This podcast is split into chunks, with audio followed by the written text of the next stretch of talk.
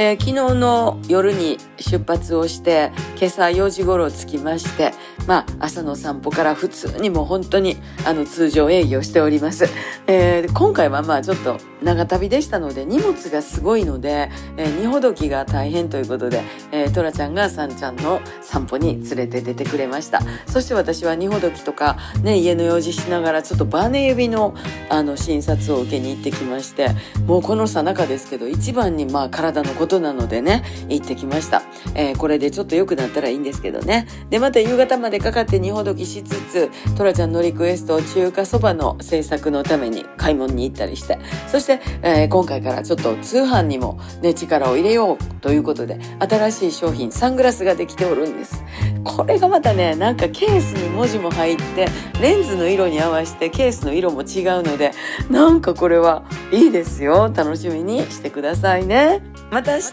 また明日